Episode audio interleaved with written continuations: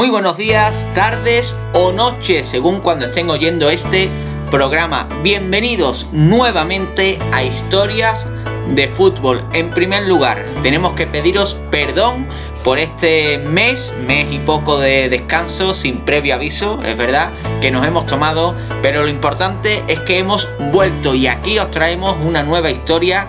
de fútbol, como si se tratase de un vaticinio, en nuestro último podcast os contamos el histórico episodio de la tregua de Navidad, que esta pasada Nochebuena cumplió 107 años. Os recordamos que todos los podcasts los podéis encontrar en las plataformas de Spotify, iBox, YouTube y Anchor FM. Os recomendamos que os suscribáis para estar notificados de cada programa que subimos y de paso nos ayudáis a seguir creciendo.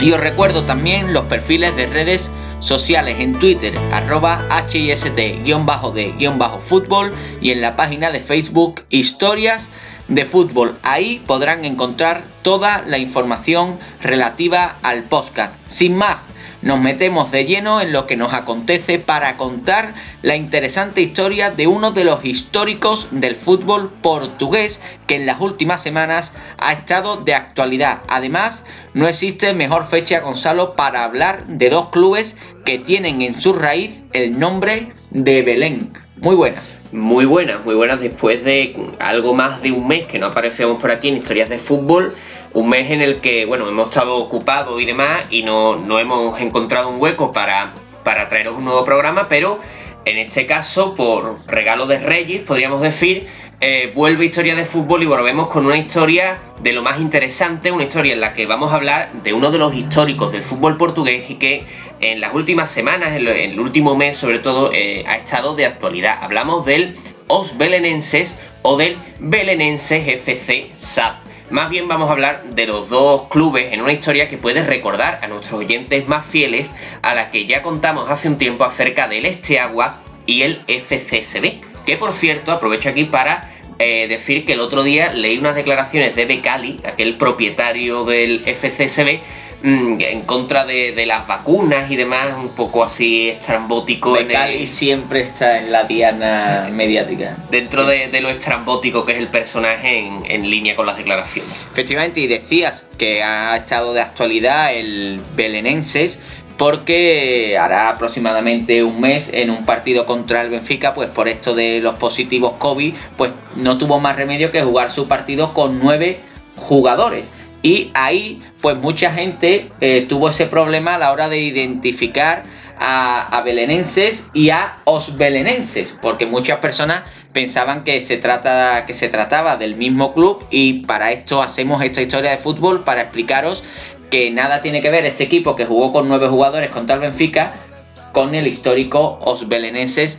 portugués portugués, perdón. Y para comenzar esta historia, Gonzalo, nos tenemos que eh, ir a un banco de un parque. Así es, nuestra historia comienza en septiembre de 1919 en un banco del Parque Alfonso de Albuquerque de la ciudad de Lisboa. En este banco se selló la fundación de un nuevo club en la ciudad lisboeta, el Os Belenenses del icónico barrio de Belén. El banco donde se produce este hecho aún se conserva y tiene una inscripción conmemorativa de, en recuerdo de, esta fundación. Desde el mismo momento en el que nació Belenense, este club se integró en el Campeonato de Lisboa, un campeonato del que salió hasta cuatro veces campeón, superando a Benfica y Sporting, además de que en tres de esas cuatro veces en las que ganó el campeonato regional, logró proclamarse también campeón del país. Efectivamente, y si alguien no ha visto la imagen de ese banco con la inscripción donde nació este club de os belenenses, pues en nuestras redes sociales subimos eh, una publicación donde se encontraba ese icónico eh, banco en otro icónico lugar como es el barrio de Belén. Y como bien hablabas eh, de esos resultados exitosos que tuvo os belenenses en su, en su comienzo, en su primera etapa y unos buenos resultados que continuaron con la creación de la Primeira Liga, de la que fue además uno de los fundadores y de la que se proclamó campeón en la temporada 45-46 tras ganar por un gol a dos al Elbas en la última jornada, por lo cual, como decíamos antes, estamos hablando ante uno de los clubes más históricos de Portugal y que fue uno de los fundadores. Este campeonato de liga tiene una importancia enorme, pues durante hasta 60 años Os Belenense fue el único club capaz de alzarse con el campeonato liguero más allá de los tres grandes lusos, ¿no? Sporting, Benfica y Oporto. Este honor que tendría Os Belenenses, pues eh, a principios de, de, este siglo, del siglo XXI, tendría que compartirlo con el Boavista, que logró emular la gesta belenista en una historia que creo que también se podría pasar por historias de fútbol, aquel campeonato del Boavista y aquel escándalo del silbato dorado. Efectivamente, nos la apuntamos porque además recientemente deben saber nuestros oyentes que hemos estado en el estadio del Boavista, estadio Dobesa, y nos hemos hecho una fotografía que la podríamos subir a nuestras redes en, el, en una eh, escultura, en una en un monumento que hay enfrente del estadio rememorando esa, esa liga del año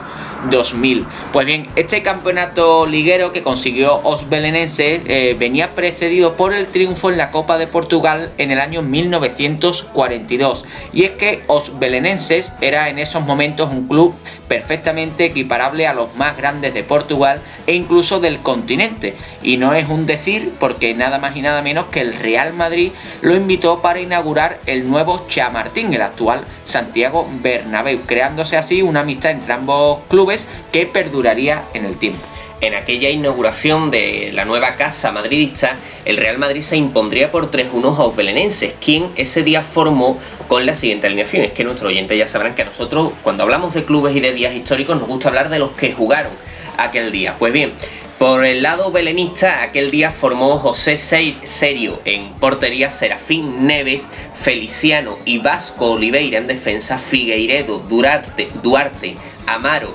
y Teixeira da Sil en el centro del campo, siendo el autor del gol este último, y en delantera Cuaresma, Narciso y Manuel Rocha. Y situándonos ya ahora ya en la década de los años 50, Os Belenenses seguiría con esta edad dorada, pasando por su banquillo algunos históricos como Elenio Herrera, la doble H, sin duda uno de los entrenadores eh, más históricos del deporte rey, del deporte del fútbol pero sería el brasileño Otto Gloria quien en la eh, temporada 59-60 pues haría honor a su apellido y volvería a hacer que Ojolenense pues llegara a la gloria, volviera a tocar plata al proclamarse por segunda ocasión campeón de la Copa de Portugal. En este título sería fundamental el delantero Matateu, el máximo goleador histórico de la entidad belenista y el primer gran jugador mozambiqueño antes del surgimiento de Eusebio, en un rasgo que hace ver pues ese rasgo histórico colonizador que tiene Portugal con, con Mozambique. Otros grandes jugadores de estas décadas doradas del Club de Belén son el capitán Amaro, Serafín o Augusto Silva, quien en su momento se convirtió en el jugador portugués con más internacionalidades de la historia. Hablamos pues de grandes nombres que en estas décadas centrales del siglo XX eh, copaban el protagonismo en el, en el fútbol portugués y que jugaban en el Os Belenenses. Durante las décadas siguientes, Os Belenenses se vería incapaz de seguir la estela de sus dos grandes rivales locales, pero sí se mantendría como uno de los grandes del país y se haría un fijo en las competiciones continentales. Además, como antes hemos comentado, la relación con el Real Madrid era muy buena y el club de Belén volvería a ser invitado por el conjunto blanco para en esta ocasión celebrar el 25 aniversario del estadio madridista y homenajear, y homenajear perdón, de paso a Paco No obstante, con la entrada en la década de los 80 se produciría el punto de inflexión en la historia de Belenense, pues este club había seguido una lenta pero progresiva decadencia que se acentuaría con la construcción del estadio de Restelo, hasta que en la temporada 81-82 cayó a la segunda división portuguesa. Sin embargo, Belenenses lograría resarcirse y a finales de la década volvería a la máxima categoría, hasta el punto de que en la 89-90 eh, lograría, como decimos, eh, el ascenso con jugadores como José Antonio Chico Faría, eh, Jaime Mercés, Mladenov o Chiquiño Conde, grandes nombres los que llevaron a Belenenses a volver a la primera categoría del fútbol portugués. Con este grupo de jugadores dirigidos por el, entrenador Mariño Pérez, Os Belenenses lograría una gesta como fue llegar de nuevo a la final de la Copa y derrotar a Benfica por 2 a 1 y de esta manera proclamarse por tercera vez campeón del torneo copero de Portugal. Es decir, el regreso a la máxima categoría fue acompañado de un gran éxito como fue volver a tocar plata. Efectivamente. Sin embargo, este éxito pues sería pasajero, pues los años dorados del club pues habían quedado ya atrás definitivamente y la situación financiera era cada vez más peliaguda, lo que llevó a os belenenses a sufrir dos nuevos descensos en la década de los 90 y a llevar a cabo la conversión en el año 1999 en Sociedad Anónima Deportiva, separándose del resto de las disciplinas deportivas de la entidad, algo que será fundamental en el motivo por el que hoy estamos aquí hablando de este club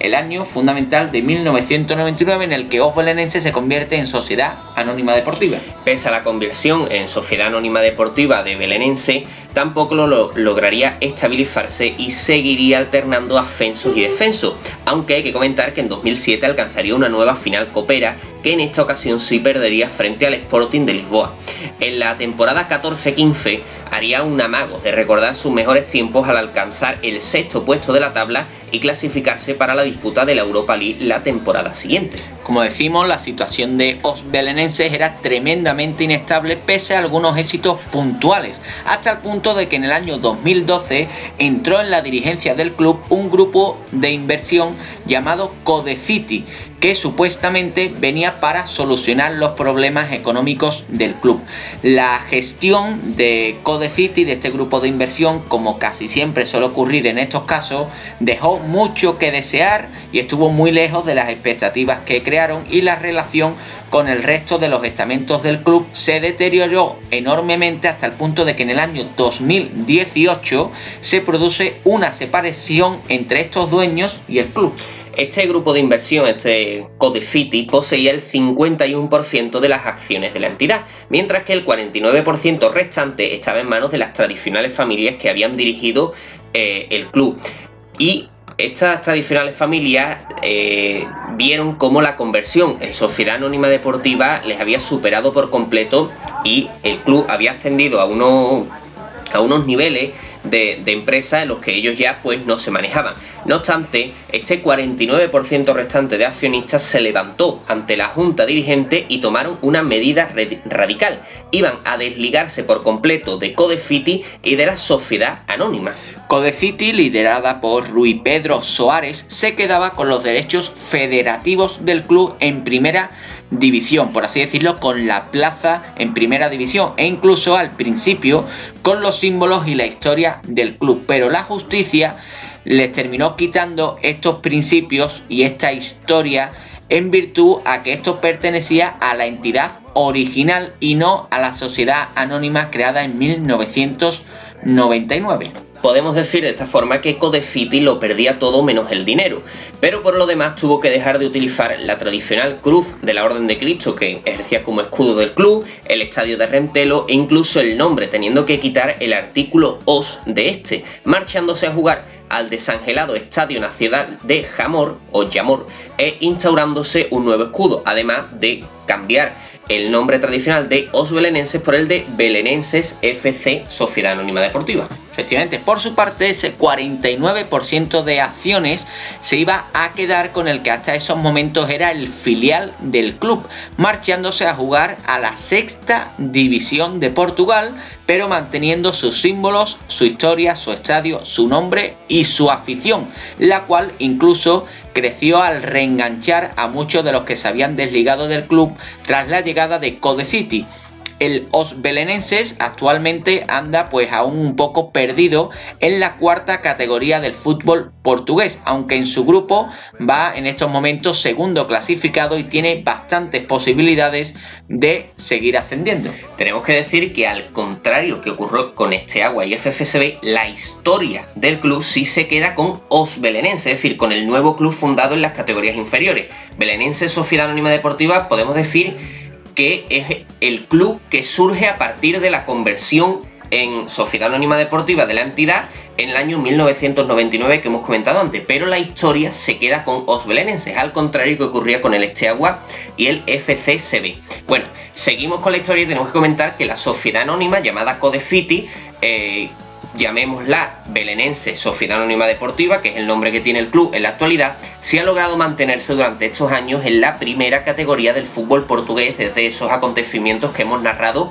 del año 2018. Aunque eso sí hay que decirlo, siempre ha estado rondando los puestos bajos de la tabla. Y este año no es distinto y de hecho hasta hace pocas jornadas, no sé si sigue siendo así, marchaba en el puesto número eh, octavo que lo mandaría a la segunda división portuguesa. Y decíamos que este club había gozado de cierta fama en las últimas semanas, como hemos dicho, por ese brote de COVID que afectó a la plantilla y que provocó, como decíamos al principio del podcast, que eh, jugasen contra el Benfica con tan solo nueve jugadores. Ese equipo, insisto, es el Belenenses eh, Sociedad Anónima Deportiva, el perteneciente al grupo Codecity, para que así nuestros oyentes lo puedan identificar. La realidad, y en este caso hablamos de sensaciones, es que parece que este belenense, eh, SAD, terminará cayendo más pronto que tarde en el momento en el que a Codefiti deje de resultarle rentable el asunto, pues hablamos de un club sin base social alguna que lo sustente, apenas hay que ver